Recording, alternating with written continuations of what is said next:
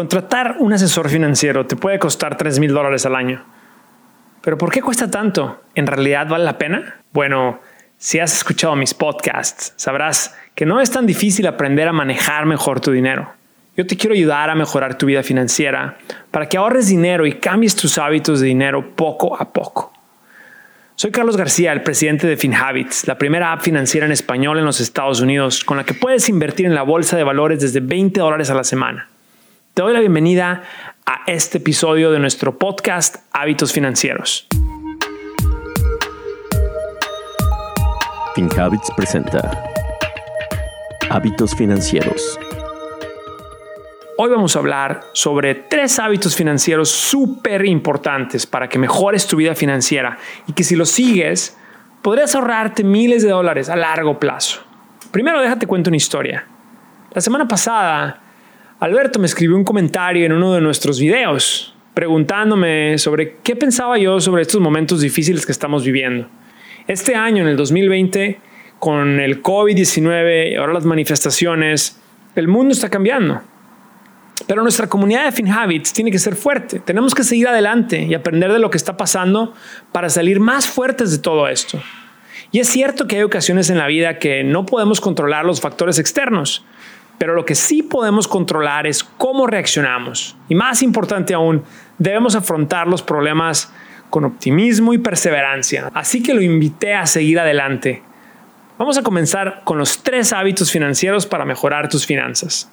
El primer hábito que te recomiendo es no gastes más de lo que ganes.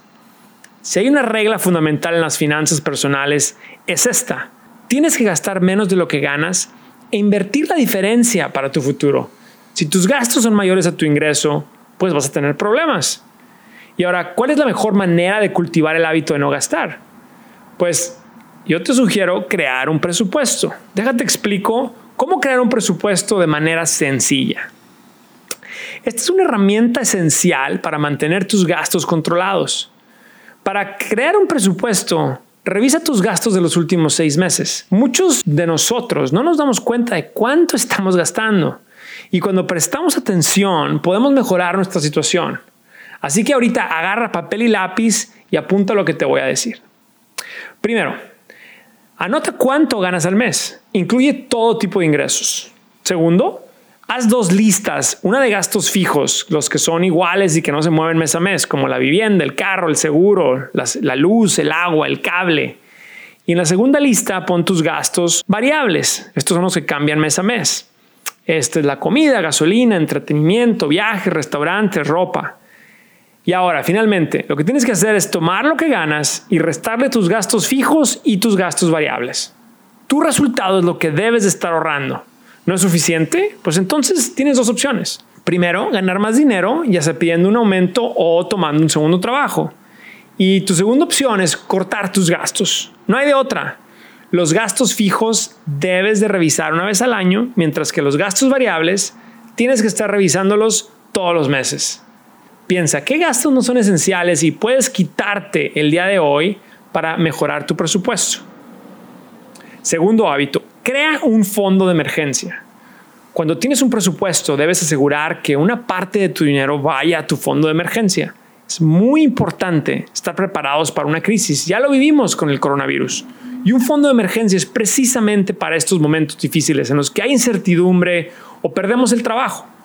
Créeme, vas a salir mucho más rápido de las emergencias y no vas a tener que endeudarte y pagar mucho dinero para salir del hoyo. Por eso es necesario tener un fondo de emergencia. ¿Qué necesito para tener un presupuesto? Bueno, yo te recomiendo tener por lo menos tres meses de gastos fijos para imprevistos. Y estos, estos son los gastos fijos con los que acabas de hacer tu presupuesto. Ahora, si lo quieres, nosotros ahora en FinHabits te podemos ayudar a crear este fondo de emergencia. Descarga el app con unas simples preguntas. Te ayudamos a construir esta cuenta para que tú inviertas ese dinero en automático y poco a poco vayas construyendo ese colchoncito que te servirá en caso de un accidente o de una emergencia. FinHabits, la app que te ayuda a desarrollar mejores hábitos financieros. Con FinHabits puedes comenzar a invertir desde 20 dólares a la semana y es muy sencillo. Tienes la flexibilidad de hacer depósitos y retiros cuando tú quieras. Descarga FinHabits desde tu teléfono móvil y sé parte de la app financiera en español más confiada en los Estados Unidos.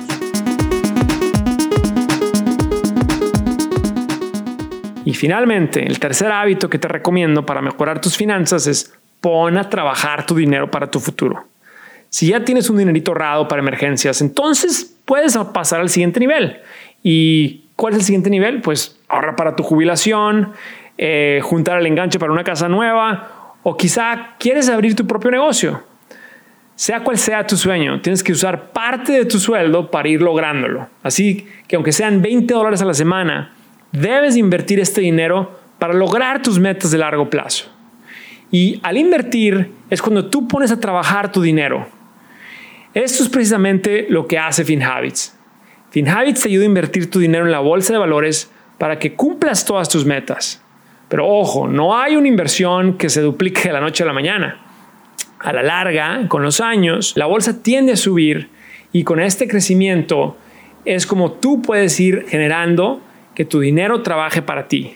Aprovecha, tenemos esto y tú lo puedes usar para que empieces a desarrollar este hábito. Y bueno, para terminar, quiero decirte que tener hábitos financieros es súper importante para nuestras vidas.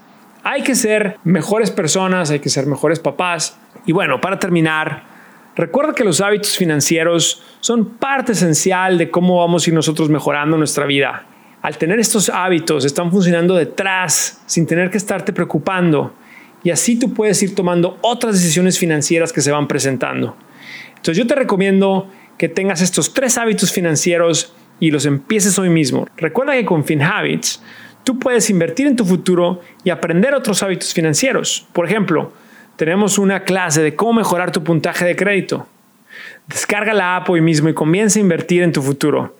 Y por favor, comparte este podcast con dos amigos o familiares a quienes les puedan servir estos consejos.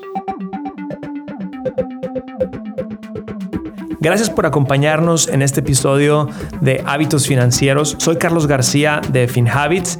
Este podcast es producido por FinHabits Inc., Giovanni Escalera en producción y edición, Adal Gutiérrez en guion. Recuerden que este podcast es para efectos de información y no constituye una solicitud o recomendación para comprar o vender activos. Los servicios de asesoría financiera de FinHabits solamente se proporcionan a los clientes a través de la app o el servicio online. El rendimiento de las inversiones no está garantizado y los resultados pasados no son garantía de resultados futuros.